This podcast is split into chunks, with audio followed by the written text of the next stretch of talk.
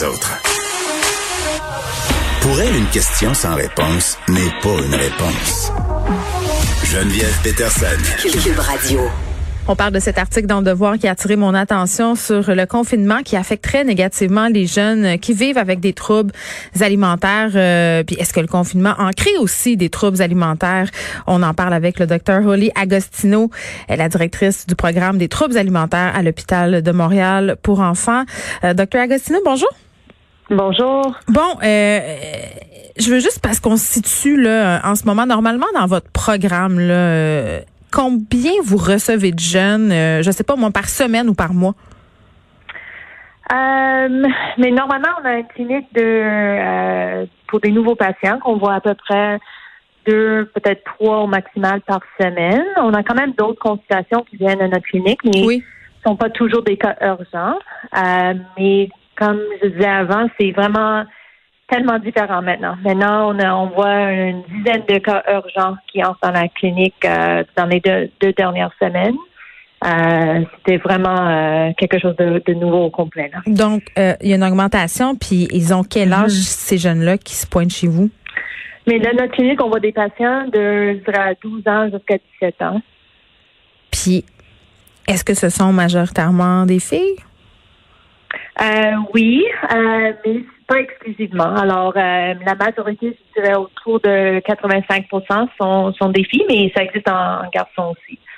OK. Puis, bon, là, vous me dites que ces jeunes-là, quand ils vous arrivent, ils sont dans un état jugé urgent. Dans, dans quel état ils sont? C'est mhm. quoi un état urgent quand on souffre de troubles alimentaires?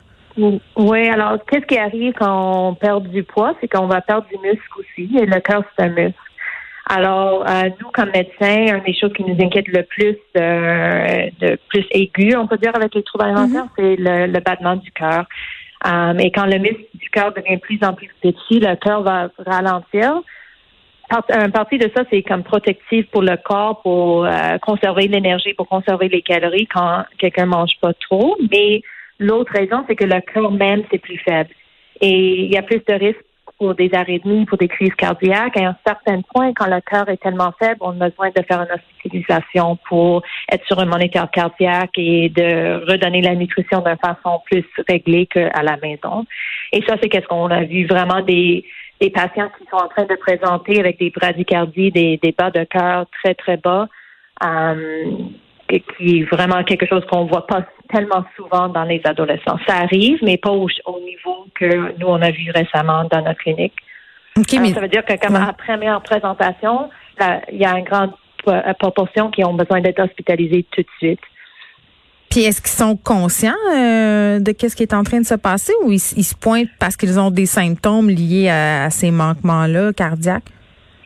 Oui, alors euh, les changements au cœur, normalement, ça donne pas beaucoup de symptômes. Il y a certains qui peuvent avoir des étourdissements, euh, des fois des pertes de connaissance quand ils se mettent debout rapidement à cause que la pression est basse aussi.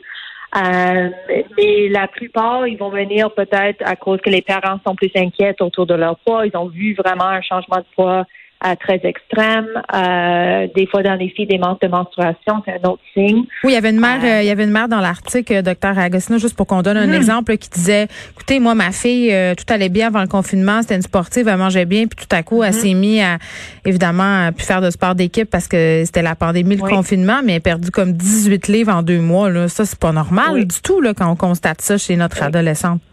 Exactement. Honnêtement, une perte de poids pour n'importe quelle raison, c'est pas normal. L'adolescence est une période de croissance. Alors, mhm.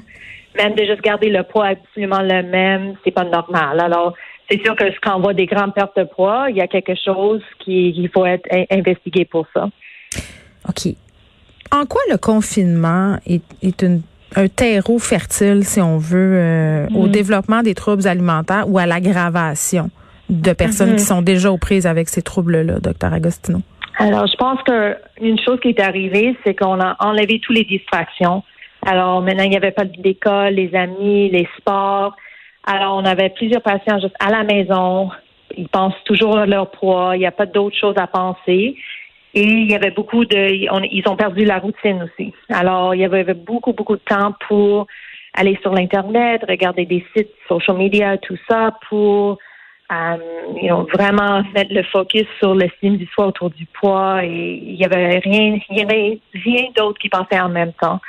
Alors ça c'est une chose. Je pense aussi la pandémie en général pour la santé mentale en, général ça affecte tout. Alors hmm. des filles ou des garçons qui avaient déjà un peu d'anxiété, peut-être de lancer dans un, peu plus de contrôle autour de la nourriture et l'exercice ah. Oui, mais j'avais une réflexion par rapport à, ça, docteur Agostino, puis mhm. dites-moi si je me trompe.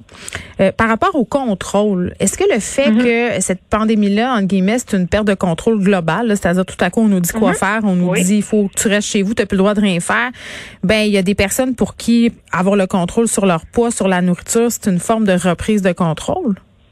Oui, je pense que oui. Et euh, une façon de euh, coping un peu avec leur anxiété aussi. Alors, de manger. Euh, puis on a eu beaucoup de, de mouvements sur les médias sociaux. Là, je voyais les gens faire du pain, faire toutes sortes d'affaires, se lancer dans le comfort food. Puis après, d'un autre côté, tu avais une espèce de discours euh, de perte de poids lié à ça. Oui, et je pense je pense que pour certaines personnes, ça a commencé avec des bonnes intentions aussi. Non? Des, euh, mm. des adolescents qui jouaient dans des sports et maintenant ils avaient plus de sport, ils voulaient garder l'activité dans leur routine. Donc s'entraîner chez euh, nous, à la maison. Oui, exactement. Et commencer avec des bonnes intentions, mais euh, si on est déjà une personne un peu plus obsessive ou avec d'autres anxiétés, mm. d'entrer dans ça de façon trop intense, ils ont perdu le contrôle et maintenant on voit les résultats présentés à notre clinique.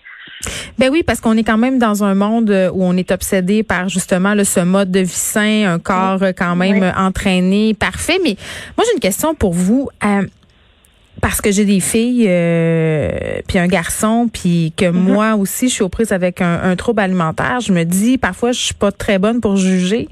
Euh, mhm. Qu'est-ce qui doit sonner de l'alarme? Je veux dire, tu sais, si on voit par exemple notre jeune qui mange bien, qui fait du sport, euh, qui est oui mhm. préoccupé par son apparence, euh, mais pas de façon obsessive, parce que c'est pas problématique automatiquement. C'est difficile parfois d'établir mhm. quand ça glisse du mauvais côté. Oui, je suis d'accord. Je pense que n'importe quel adolescent, c'est normal d'avoir des préoccupations avec leur corps et ça fait partie du développement de l'adolescence. C'est plus, je pense, quand euh, quand ça, affecte la euh, l'habilité de, de l'adolescent de, de fonctionner bien à l'école, qui sont qui sont pas coupables s'ils peuvent pas faire l'exercice ou s'ils mangent quelque chose qui un, un dessert d'extra, ça devrait pas être le fin du monde. Et c'est plus le côté psychologique qu'il faut regarder, je pense. Mais ça se manifeste comment, euh, par exemple, parce que là, ils vont pas à l'école. fait qu'on on a comme moins ce signal-là. Oui, mais disons, si, si euh, ils vont regarder un film, ils n'ont pas le temps pour, pour faire l'exercice à la maison, ça devrait pas la, la réponse de faire deux fois d'exercice demain pour de compenser. C'est ça. Ou de you pleurer dans notre chambre à cause qu'on a mangé un, un, morceau de pizza d'extra le, soir.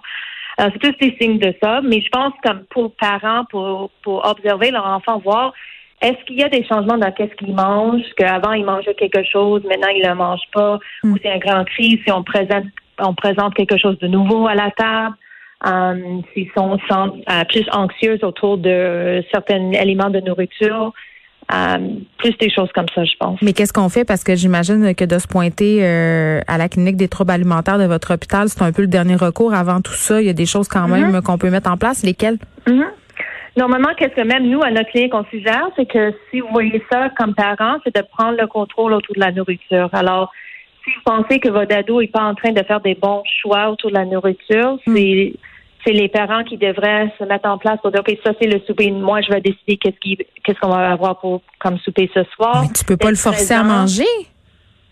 Ben, pour nous, c'est, c'est pas de forcer, mais c'est d'être présent et d'être supportif pour l'enfant de, de manger. Alors, dire, oh, je pense que tu peux prendre un peu plus que ça. You juste d'être plus présent durant les repas aussi. Um, et de reprendre le contrôle autour de qu'est-ce qui est préparé, les portions um, et euh, quand les, euh, les heures où on va manger aussi. Hmm. En terminant, euh, docteur Agostino, en quelle proportion croyez-vous allez-vous être appelé à aller revoir ces jeunes-là? Parce que j'imagine que pour certains d'entre eux, ce n'aura été qu'épisodique.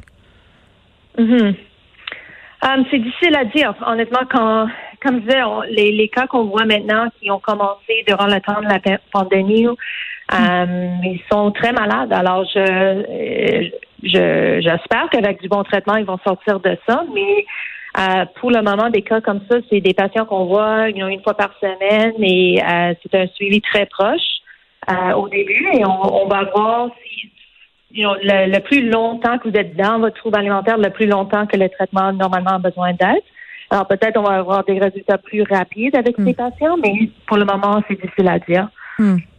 Merci, docteur Holly Agostino, qui est directrice du programme des troubles alimentaires à l'hôpital de Montréal pour enfants, eh, quand même, euh, c'est préoccupant de voir que, bon, je parlais de détresse tantôt chez les jeunes, les troubles alimentaires, c'est une forme que peut prendre cette détresse-là. Ça touche majoritairement les filles, quoique des garçons sont encore, euh, sont de plus en plus touchés. Je pense que la pression euh, de performance, elle affecte désormais tous les genres.